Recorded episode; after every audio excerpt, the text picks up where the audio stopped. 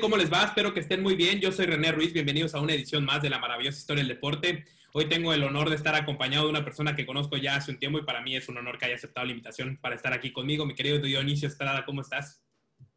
¿Qué tal, René? Gusto saludarte. Ya tenía rato que no te veía, sabía de ti ¿eh? por el trabajo que estás haciendo, que eh, de cierta manera eh, te está redituando frutos y me da mucho gusto que así sea. No sé por qué saliste huyendo de la Ciudad de México. No recuerdo que me hayas pedido prestado y que me debas, ¿eh? No lo recuerdo. Si no lo recuerdas, nunca pasó y así está mejor. Mi querido Dionisio, cuéntame un poco cómo era Dionisio eh, de niño en Tabasco, cómo se da este acercamiento con lo que eres hoy y cómo se va construyendo un poco este camino. Sí, mira, eh, yo salí de Tabasco cuando tenía prácticamente 19 años. Entonces, este, yo recuerdo que allí en la calle hacíamos las famosas retas de fútbol, ¿no? Y yo era de los que eh, a lo mejor llegaba de la escuela a una, dos de la tarde, eh, empezaba a hacer la tarea, pero hacía cinco minutos de tarea y a partir de las cuatro de la tarde me salía a la calle, pues a jugar fútbol sobre todo, ¿no? Más allá sí, ¿no? Entonces, te digo, la infancia eh, no me puedo quejar. Y este, es más, ya en la secundaria y prepa terminé siendo dos veces campeón de goleo en el torneo interno, ¿no? Unos, este, unos este, trofeos que una vez mi abuelito no se dio cuenta y me terminó tirando y se rompieron y ahí valieron ahí valieron gorro. Bien serviría para haber los puestos de puesto de escenografía, ¿no? Tal como lo pone Jared Borgetti y Hugo Sánchez también, ¿no? Ya cuando tenía yo 20, 21 años, que tenía como un año de, estudiar, un amigo de una tía mía que vivía al lado en una privada, me invita a participar porque él era este, eh, tenía una empresa que se dedicaba a hacer programas de radio y a editar revistas, ¿no? Programas de radio en una estación que se llama Stereo 100 y ahí hacía un programa que se llama Deporteando de parte de él, más el de la estación que se llama Stereo 100, bueno, que se llamaba 100 Deportes y en esta revista de los comentaristas de Deporte B y Tenis Solo Tenis. Entonces, pues yo de joven digo, no, pues sabes qué, no, pues todavía me falta, estoy joven, este, tengo que terminar primero la carrera. El caso es que pasan los años y después del Mundial del 94 me invita a participar. Una de las pocas decisiones que me arrepentí en mi vida fue esa, el no haberle tomado un poco antes esa invitación porque pues eran tres años o cuatro años más de experiencia, tres años o cuatro años más de camino, de conocer gente, de buscar abrir puertas este, poco a poco más importantes, ¿no? Y entonces yo empiezo a trabajar a partir de, de, agosto del 94 como redactor de cápsulas de automovilismo para radio. Al mes resulta que se le va el reportero que él tenía y me dice, oye, pues le quieres entrar a la reportera. Claro, por supuesto. Y me acuerdo que mi primera nota termina siendo en septiembre del 94, como a mitad de septiembre, eh, una nota del América cuando era dirigido por Leo Benacker, cuando en aquel entonces podías agarrar a cualquier jugador cuando acababa el entrenamiento y te chutabas las dos horas de entrenamiento, no como ahora que ya no te dan chance de ver las dos horas de entrenamiento y todo eso es a través de la famosa conferencia y ahora con el tema de la pandemia, pues bueno, a través vía Zoom, tal como estamos conectados en este momento, ¿no? Y fue una nota de Joaquín del Olmo y, y del América en aquel entonces. Y, y, y, te digo, y empiezo a trabajar pues con Luis Baraldi, después este, me involucro yo buscando posibilidades de ir creciendo con eventos deportivos, ¿no? Ahí con Rubén Villalay, el Porqui, a través de un eh, amigo mío que era el cronista viajero de los Tigres del México en el béisbol, pues una vez le digo, oye, pues preséntame con el Porqui, ¿no? Pues para ver si me da, me da chance en el béisbol también, ¿no? Y entonces íbamos a las presentaciones de los equipos ahí en Ángel Pola, cerca del Comité Olímpico Mexicano, cuando venían las presentaciones, ¿no? Entonces, este, y en aquel momento Charlie me presenta con Rubén Villalay y Rubén me dice, sí, sí, sí, sí, mándame un demo y lo checo. Ah, ok, está bien. Yo no soy de mandar demos. Yo soy, hazme la prueba aquí si quieres, o cítame para ir a hacer la prueba. Y ahí mismo me dice, sirves o no sirves, o me lates o no me lates, o no me gustas o sí me gustas, o tienes talento, pero sabes que la verdad no, no, o no tienes de plano talento. Yo soy que me lo digan ahí de frente, ¿no? Para esto, Luis Baraldi en el 96, logra los derechos de transmisión de la NBA en México, eh, con los mejores partidos del, fin de semana, ¿no?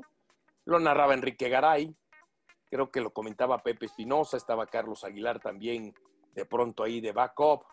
Y yo también, ¿no? Pues cualquier cosa dice que se ofreciera. ¿Y cómo se da esta situación? Resulta que en esa final se enfrentan la magia de Orlando y los Rockets de Houston.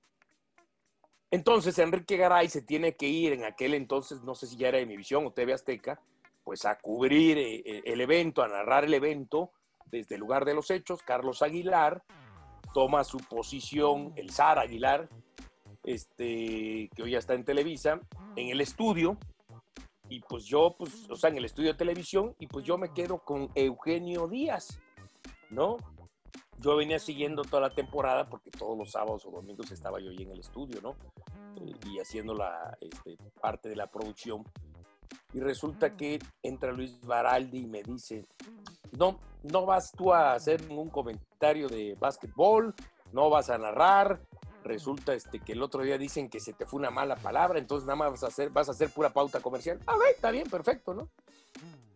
Y resulta que empieza el partido y de pronto Andrés Ruiz, que era el productor, cuando acaba, eh, se va a la primera pausa, Eugenio Díaz es el que estaba narrando, entra Andrés Ruiz y le dice a, a Eugenio Díaz, oye, este, Eugenio, te llama José Ramón.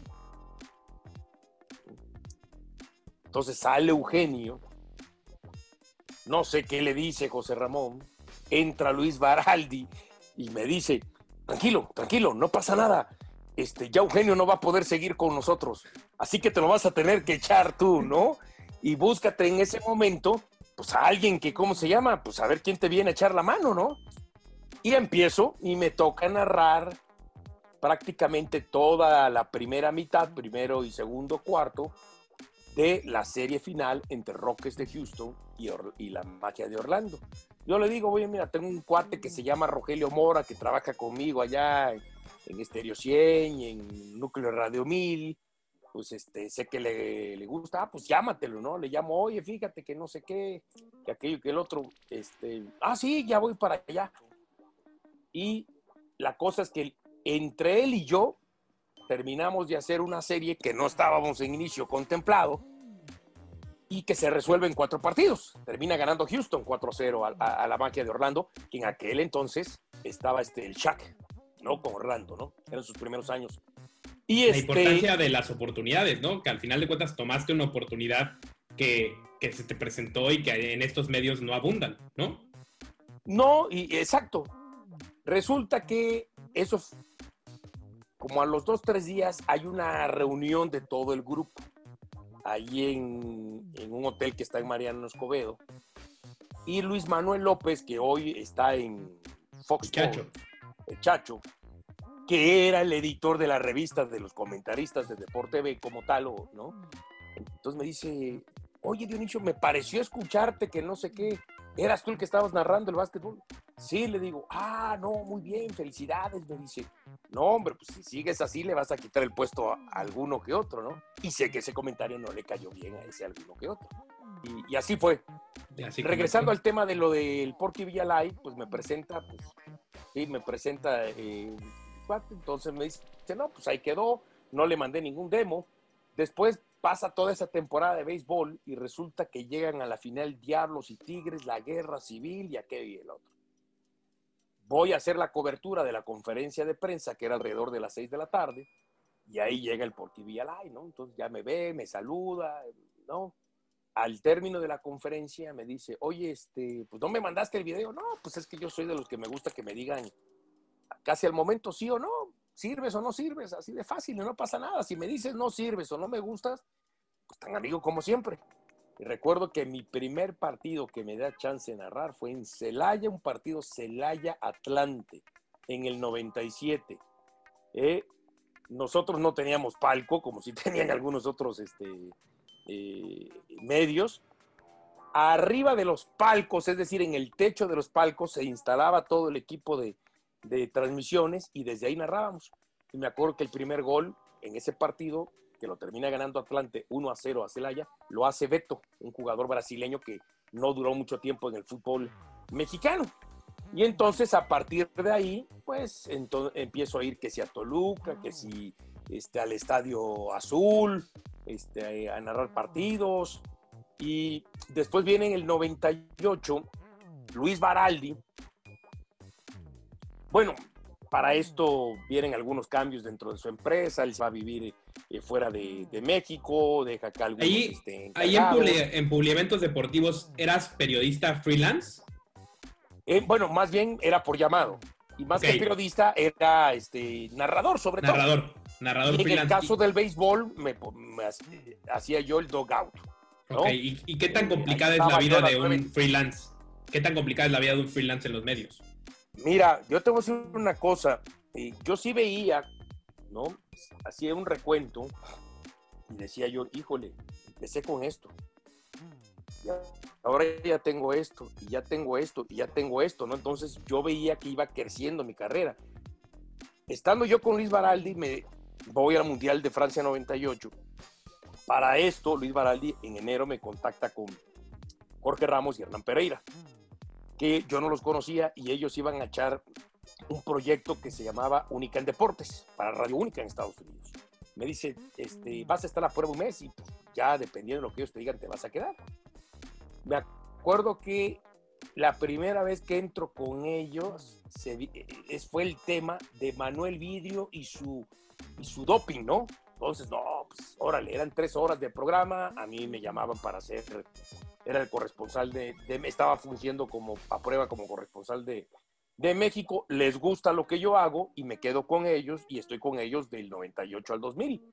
También parte de ellos este, pusieron un pool para que yo estuviera en Francia 98 en el Mundial y Radio Única tenía también los derechos de transmisión de ese Mundial. Entonces a mí me tocaba hacer este, también partidos, no narrando, pero sí a nivel de cancha, ¿no? Pero no era un nivel de cancha eh, pero teníamos, como teníamos derechos, este, pues bueno, yo tenía con la acreditación en aquel entonces que no eran tan eh, este, restringidos los derechos, entonces pudieras estar en la zona mixta. Pero ¿a qué voy?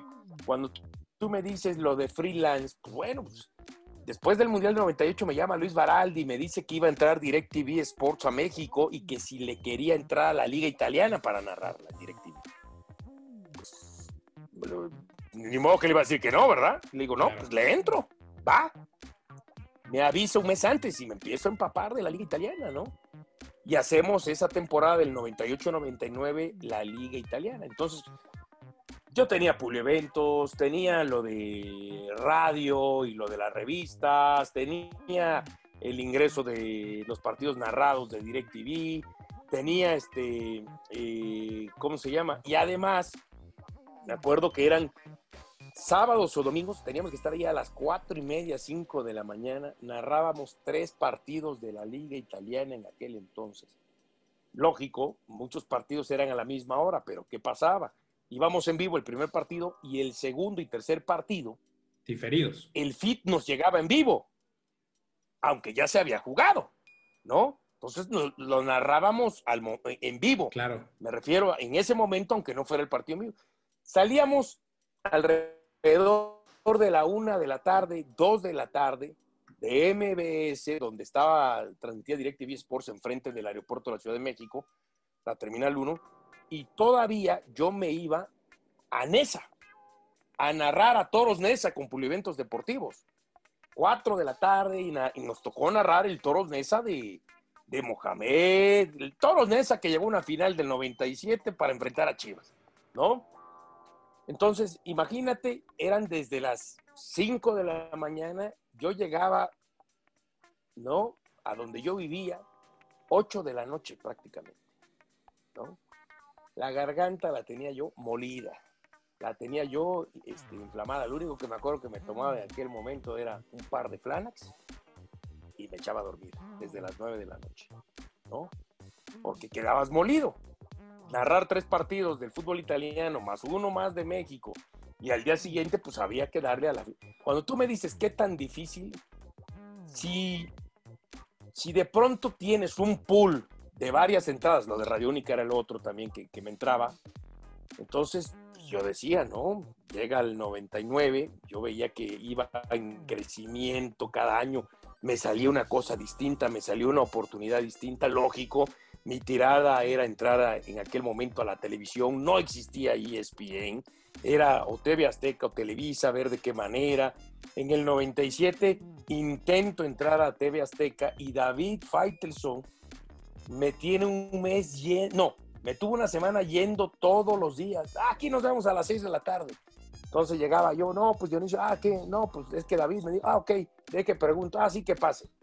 Ahí me tenía sentado en un lugar, daban las 7, las 8, las 9, David como energúmeno, porque era el jefe de información en aquel momento, y le tocaba hacer el, ¿cómo se llama? El, la sección de deportes del noticiario de Hechos de la Noche. Entonces le decía, ¿qué pasó David? Ya como a las 12 de la noche, vente mañana. ¿No? Así me tuvo una semana. A la semana, oye, ¿qué nos vemos al mediodía en el canal. Ok. Como al octavo, noveno día, llego al canal, llego a las 12 del día, me dejan pasar, ahí estoy esperando. Y empieza 12 y cuarto, 12 y media, una de la tarde, David no llegaba. Cuando llega, llega alrededor, no sé si era una y media, una treinta y cinco. ¿Qué pasó, David? No, no, a ver, bien, vamos a la oficina acá de José Ramón, a ver qué onda, que no sé qué. Y de pronto lo ve José Ramón, qué bárbaro, Faitelson, mira, ¿qué horas llegas? Tenemos que irnos para hacer este los protagonistas, ¿no? Era sí, en la tarde. El, programa que tenía en Asir al mediodía, si no mal recuerdo. En los protagonistas de la tarde. Y estaba en la oficina José Ramón, Rafa y David. Vámonos en tu coche, mira, que ya no vamos a llegar. Y en ese entonces tenían que salir de TV Azteca e irse hasta Montes Pirineos que era Grupo Asir. Entonces, este, no, pues es que venía, no, no, después lo dejamos. Entonces, David agarra y le dice en ese momento a Emma, ¿no? La asistente de José Ramón, oye, ¿cuándo podemos ver a José Ramón? Le dice, no, pues sí, está bien. Dice, es que mira, le quiero presentar porque él quiere entrar. Sí, saber pues, qué onda, ¿no? Resulta que David, eso fue un viernes, David se iba el lunes a cubrir el Tour de France ciclismo. Y yo, por parte de la empresa, iba a cubrir un evento tenístico a Ixtapas y Guatemala. Entonces David se va como 15 días a Europa, yo me voy como una semana a ese torneo, se perdió la conexión, ya no se hizo nada.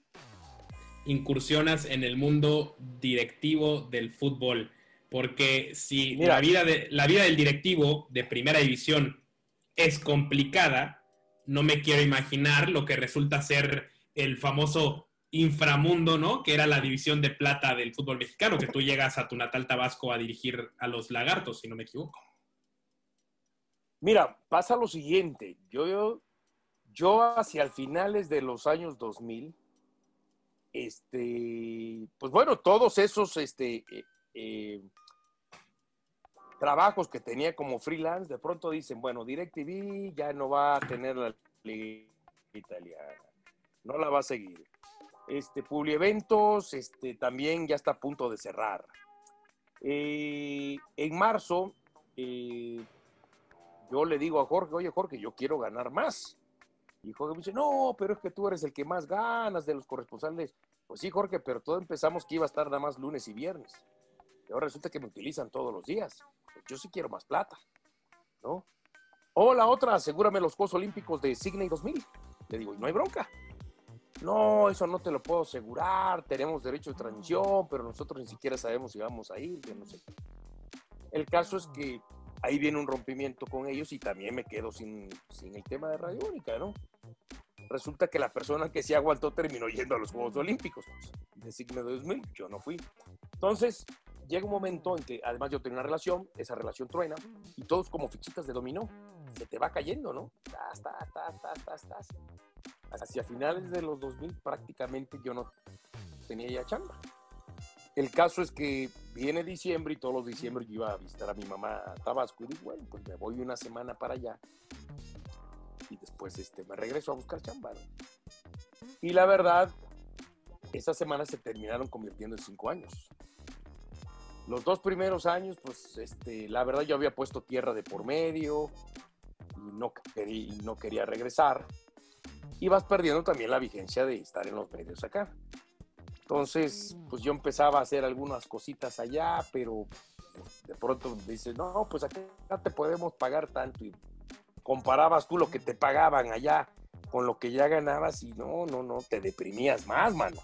Esa es la verdad. Y entonces, en junio del 2003, arrancamos el proyecto de Lagartos de Tabasco, este, con, este, que ya estaba con los San Martín, los San Martán, este, que son de Veracruz o de Coatzacoalcos, pero ellos le venden el equipo a los Cantoncetines. Y entonces, pues empezamos a trabajar. Y estamos dos años con ellos, de junio del 2003 a diciembre del 2005. ¿Y qué aprendes? Sí aprendes muchas cosas, ¿no? Este, eh, puedo decir que aunque sea en la división de ascenso, este, ya viví las dos experiencias, estar de los dos lados. Y si te das cuenta que a veces hay varias cosas, pueden ser varias, pueden ser algunas, pueden ser muchas, que a veces se dicen en los medios nada que ver con lo que realmente está pasando al interior de un club de fútbol, ¿no? Y también te das cuenta que un club de fútbol no es nada más este, bueno, se jugaron 90 minutos, ganaste, perdiste o empataste, sino todo lo que está detrás de, eh, de esos 90 minutos, ¿no? Entonces, este, que si un jugador se enfermó, que si un jugador se lesionó, que si de pronto este, el, eh, no había esto, no había aquello, no había el otro, que había que conseguir viajes, armar viajes, itinerario, este eh, menú para los jugadores, hablar con el doctor, hablar este, ¿no? Eh, con el con el técnico, ¿no? Las juntas que se rehacían después de los partidos, juntas técnicas, pues lógico, los técnicos te quedan viendo así como de arriba hacia abajo, como diciendo, ¿y este cuate de dónde salió? No, pues porque pues, suele pasar, este, vas, vas al draft, a lo, cuando era el draft, que si Cancún, que si Acapulco, que si le sugeriste al jefe, a tu jefe, no, pues sabe qué, no compra este jugador, mejor váyase por este, o no contrata este, mejor por este, que si no te hizo caso, que si ya contrató, que si alguien le endulzó el oído por otro lado, eh, la llamada de promotores, de, sobre todo de Sudamérica, argentinos, brasileños, que te dicen y te venden su frasecita de que, hoy este, tengo un jugador, es un fenómeno. Bueno, y si es un fenómeno, ¿para qué lo estás vendiendo en Tabasco? Porque no lo vendes en Europa, ¿no? Te traen, te enseñan este, eh, videos de las mejores jugadas, ¿no? Entonces, este, ¿no? Y, que te dicen, oye, ayúdame a, a, que entre este jugador con tu equipo y te llevas un porcentaje. Yo siempre he sido muy recto en ese aspecto, independientemente de que eran amigos míos. ¿no? Este, los dueños del equipo. Y para todo, pues, no, no, no, no. Si, si se queda es porque fue del gusto del técnico o es porque le, este, le vemos potencial o lo que sea. Pero así como que para meterlo, para devengar un sueldo y que tú me des una comisión, no. Yo no me presto para eso. Jugadores que en algún momento me hablaron, oye, Denis, échame la mano a ganar un poco más de lana. Y si lo logras, te paso un, porcentaje al mes, ¿no? No, no, tampoco le digo. Y es más, lo voy a, lo voy a proponer, lo voy a hablar, pero, pero este, de antemano te digo que casi tengo la respuesta de que es no, pero sí lo voy a hablar. Y si se logra, a mí no me tienes que dar nada. ¿No? Yo no me prestaba a esa clase de situaciones y además uno nunca sabe quién te está poniendo un cuatro, ¿no? Quién te está poniendo una trampa y no te vas a dar a conocer por, dos, tres pesos, ¿no? Entonces, este, por lo menos yo me moví así. ¿no? Es más, alguien, alguien, no sé de dónde sacó, se manejó la versión de que Lagartos de Tabasco iba a contratar a Romario, ¿no? Y entonces me llega el corresponsal hasta de Televisa a tocar las instalaciones del club para una entrevista conmigo. Y le digo, no, pues la verdad, mira, no hay nada. Me estoy enterando a través de ti. ¿No? ¿Qué pasó? Que el dueño del equipo, estando en Cancún, se le acerca un promotor de algunos eventos diciéndole que era el representante en México de Romario. Y entonces, este, pues, agarra y le dice, ¿no? este, no, pues sabe qué, yo le puedo pues, tener a Romario y le empieza a meter la idea en la cabeza de Romario, de Romario. Y entonces, este, cuando resulta, ¿y cuánto cobra Romario? ¿No? Y que le dice 150 mil. Harry dice, ah, 150 mil. No, 50 pues, mil, eso se lo pago, dijo él, ¿no?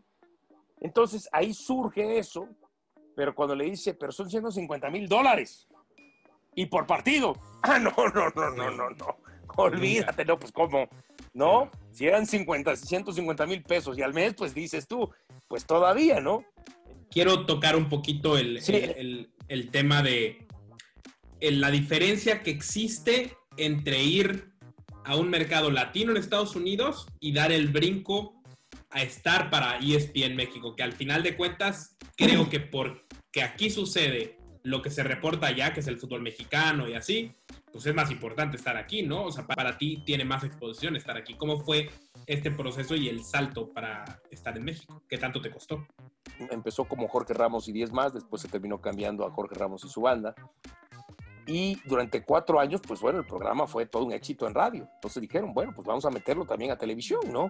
Pero con la idea de que siguiera siendo un programa de radio, pero que pasaba en televisión. Entonces, este, surge que para el 2010, pues viene el lanzamiento del programa de radio, pero que se iba a transmitir en televisión.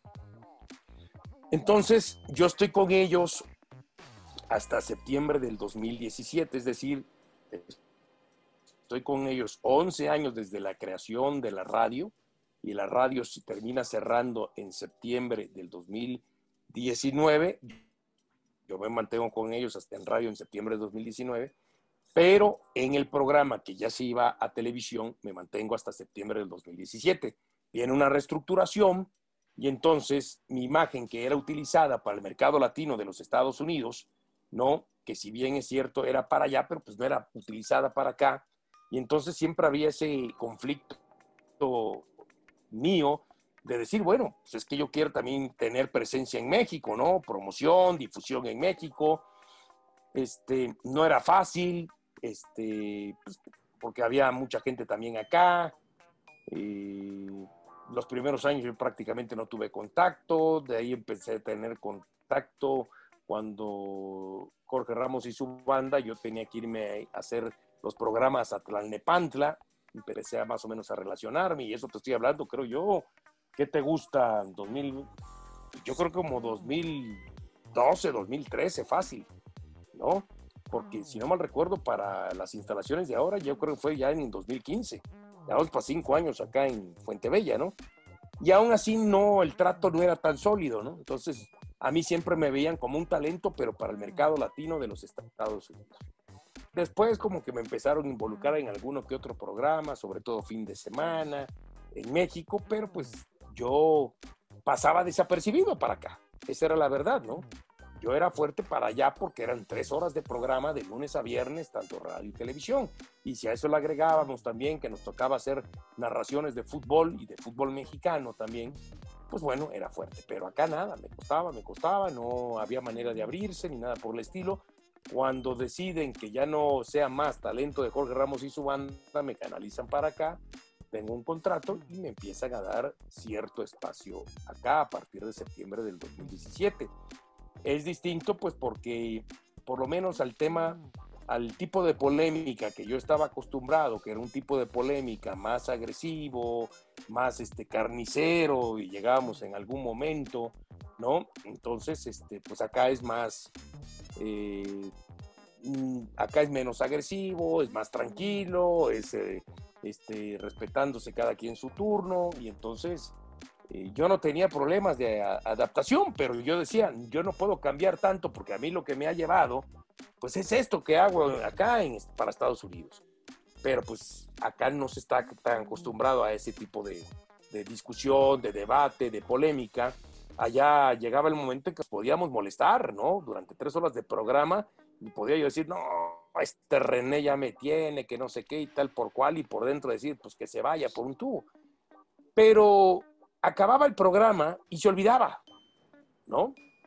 Al día siguiente empezabas de nuevo, no había problema, no había rencores, no había resentimientos, no quedaban rencillas. Y en cambio acá pues corres el peligro de que, de que sí quede algún tipo de, pues, de resentimiento, ¿no? Y el otro día me llamó mucho la atención que escuché una entrevista que te hacían, una plática que tenías con alguien en YouTube, que decías que tenías una edad ya puesta para retirarte. Y eso me llamó muchísimo la atención porque muchos normalmente quieren pasar toda una vida en los medios, ¿no? Que, que, que como soñaron con eso tanto tiempo, nunca se quieren ir. Y tú sabes perfectamente que existe una edad en la cual te quieres ir y se acabó. Y, y cuéntame un poco ¿Cómo es eso? ¿Cómo lo decidiste y, por, qué lo, lo, tomaste así?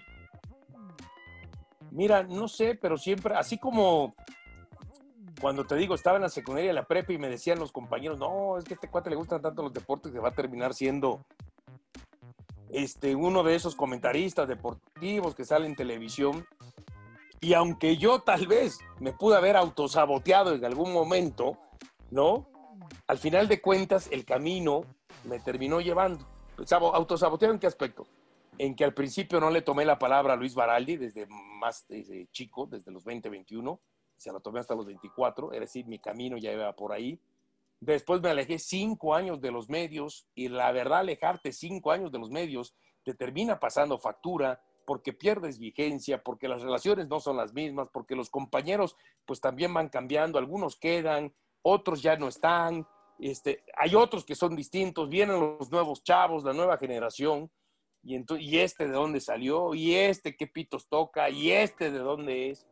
Pero yo de hace mucho tiempo decía, a los 50 años yo me voy a retirar.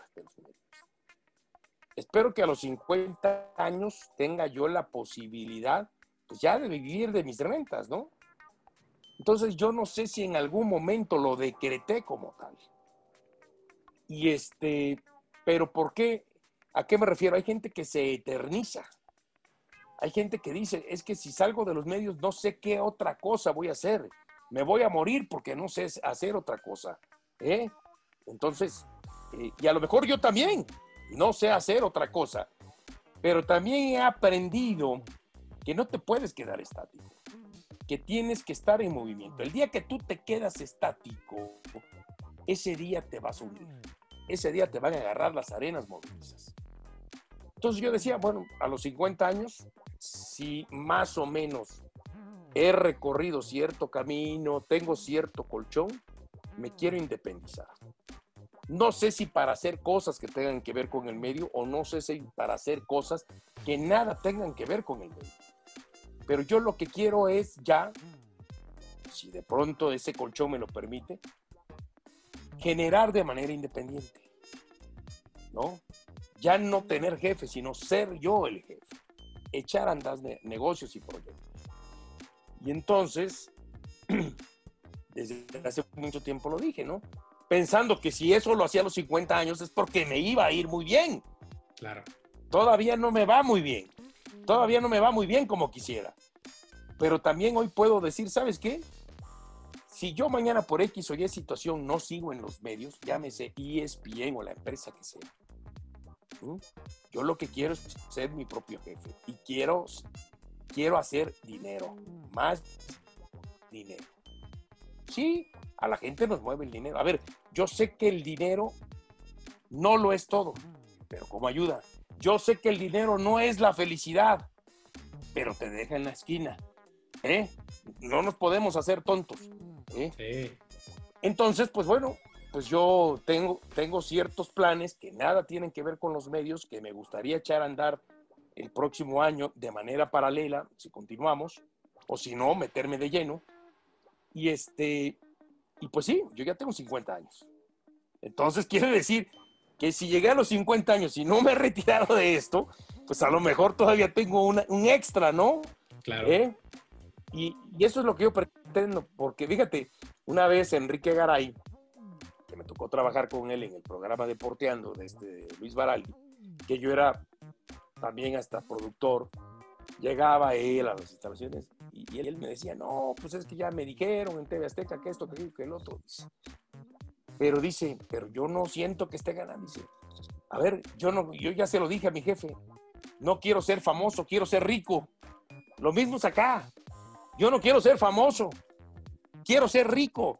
Y no porque me mueva nada más el dinero, sino porque volvemos a lo mismo. Cuando tú llegas a los 50 años y empiezas a decir, estás en una edad adulta, ¿sabes qué es lo que esperas? Tener una vejez. Para Estados Unidos yo trabajaba de lunes a domingo. Cuando a mí me dicen, a partir de ahora te vamos a dar dos días este, de descanso a la semana, ya no vas a... Créeme que eso es la primera vez que me dieron esos dos días, me, me deprimí. Porque dije yo, me levanté y digo, ¿y qué hago ahora? Ahora sí me pasó, ¿no? ¿Y qué hago ahora? No, yo no estoy acostumbrado a estar dos días de descanso. Me sentía deprimido. Haz de cuenta que me sentía que me habían corrido del trabajo. Hasta que empiezas a adaptarte, ¿no? Nuevamente, horarios, rutinas, y tú sabes, tú estuviste de este lado también y lo estás ahora en otro lado de que de pronto, pues hoy puedes descansar lunes y martes, pero a lo mejor la próxima semana descansas jueves y viernes. Día también que te puedan dar de descanso, por lo general, aunque intentan que sea fijo, no termina siendo fijo. Esa es la verdad. Entonces son ya mucho tiempo, volvemos a lo mismo, de que a veces un día estando en Miami, entro a un restaurante y había un cuadro que decía una frase, no me juzgues sin antes haber conocido mi camino. Y la verdad también tengo que reconocer, a veces nosotros juzgamos, juzgamos ciertos, a ciertos técnicos, ciertos jugadores, este, sí, a ver, no, no que no conozcamos su camino deportivo, pero que no sabemos cuál ha sido ese camino personal que, los ha llevado que han tenido que sacrificar y que los ha llevado. Exactamente. Lo mismo es acá. ¿no? Hay gente que no sabe lo que tú has tenido que pasar para estar a lo mejor hoy haciendo eh, pues eh, este enlace conmigo y lo que yo he tenido también que vivir y que pasar. Y no quiero decir, a ver, ojo, que no se malentienda porque tampoco quiero jugar el papel de víctima, porque sé que hay mucha gente que ha tenido un camino mucho más complicado, mucho más difícil, mucho más ríspido que el que yo he tenido. Pero todos, absolutamente todos, siempre sacrificamos algo y tenemos un recorrido difícil, complicado, con palos en la rueda, con obstáculos y que tenemos que ir superando. Pero, Oye, Diony, y sabiendo que, como tú describías, este viaje, digamos, que ha tenido sus altas y sus bajas, que, que has ido y regresado a los medios, que incursionaste en, ser directivo, si yo te pidiera que hicieras un corte de caja sabiendo que esto todavía no ha terminado y que tienes algunas metas por cumplir, ¿cómo describirías este viaje tuyo junto al deporte en tu vida? Con, una sola palabra, ¿qué calificativo le pondrías? Intenso. Y te lo voy a decir por qué. Porque yo soy intenso.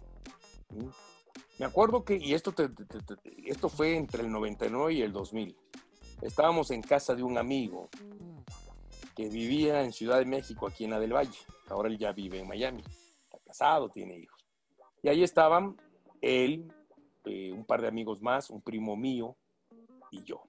Hicimos el ejercicio de cómo con una palabra describíamos a cada uno de nosotros, ¿no?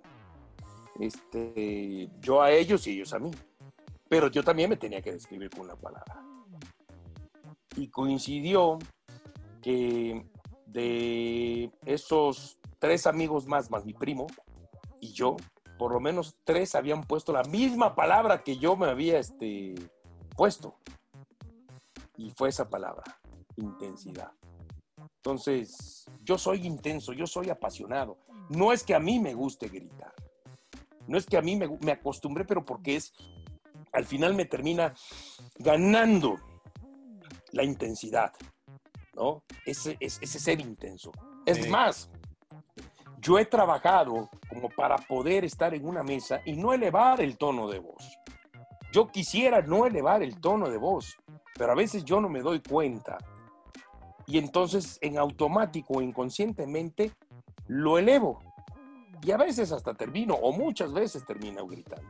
Y sé que eso no le gusta a algunas o muchas personas. Pero te repito, no es que no haya yo trabajado en eso, sí lo he trabajado. De hecho, a estas, eh, todo este año de pandemia, yo el único día que salgo aunque ahora ya empezamos a regresar a los estudios, eran los lunes, que tomaba yo mi terapia de voz, ¿no? Para trabajar mejor mi voz, para este, eh, por un problema que tengo ahí de rinofaringitis, entre, eh, se puede decir, el reflujo que tengo, a mí se me, se me inflama mucho la garganta, entonces a veces sueno como que estoy un poco este, afónico, cuando narro, a lo mejor no estoy utilizando el diafragma y solamente estoy narrando de pecho y no a través del diafragma. Todo eso, todo este tiempo, todos los, todos los lunes voy. Y a veces digo, me ha ayudado, porque en este momento estamos hablando en un tono menor. A veces digo, ching, ya volvió otra vez a, elevar la voz y a gritar.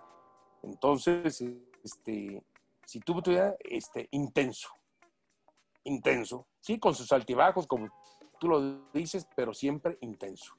Por eso vi esa canción y recuerdo que estaba yo en el Mundial de Francia 98 y estaba con un compañero que trabajaba en Reforma en aquel momento y nos metimos a un bar. Y había, era como un, ¿cómo se llama? Karaoke, ¿no? Y entonces, curiosamente, pusieron esa canción de Todo a pulmón. Cuando tú me dices intenso, lo llevo a todo a pulmón. ¿Mm? Esa es la verdad. ¿Qué me ibas a preguntar? Sí, es que, esta intensidad, pues al final de cuentas, te ha llevado, ¿no? A, siempre seguir luchando y, seguir intentándolo y buscar nuevas metas y, tener varias chambas en el freelance y, toda esta, esta carrera, pues esa base de intensidad y al final de cuentas creo que la has sabido canalizar de una manera correcta. Ok, a, veces, como tú dices, empieza a gritar en las mesas de debate y a lo mejor incomodará a uno que otro, pero al final de cuentas creo que la intensidad ha sido clave en tu vida para este éxito que has tenido en los medios deportivos mi querido Diony, se nos acaba el tiempo y la verdad es que quiero eh, agradecerte antes que nada que te hayas tomado pues el, tiempo y la molestia de estar aquí conmigo, porque la verdad es un honor reencontrarme contigo después de un tiempo y ha sido un placer que me cuentes tu maravillosa historia del deporte. Muchísimas gracias. René, más bien te agradezco yo a ti y espero que durante no sé cuánto llevemos hablando y sé que va a haber muchas ediciones porque creo que nos pasamos más del tiempo, pero sí, y por lo menos uno es agradecerte y dos, esperando que aquellos que les llegue y puedan ver esta conversación, pues ojalá rescaten, les deje algo positivo para uno, para su vida y dos, ¿no? Espero que no se hayan aburrido. Eso es lo más importante. Yo antes, cuando hacía un programa de radio, porque ahí me gusta mucho la radio, yo era feliz sabiendo que aquel que estaba del otro lado ¿eh? por menos en 30 minutos o una hora o dos o tres horas de programa, por lo menos esbozar una sonrisa y que esa sonrisa la haya esbozado por algo que hayamos hecho en el trabajo. Así que te mando un tremendo abrazo, un tremendo saludo y que te vaya muy bien a ti y a toda tu familia. Muchísimas gracias, mi querido Dionisio. Yo soy René Ruiz y los espero para seguir escribiendo juntos la maravillosa historia del deporte. Hasta muy pronto.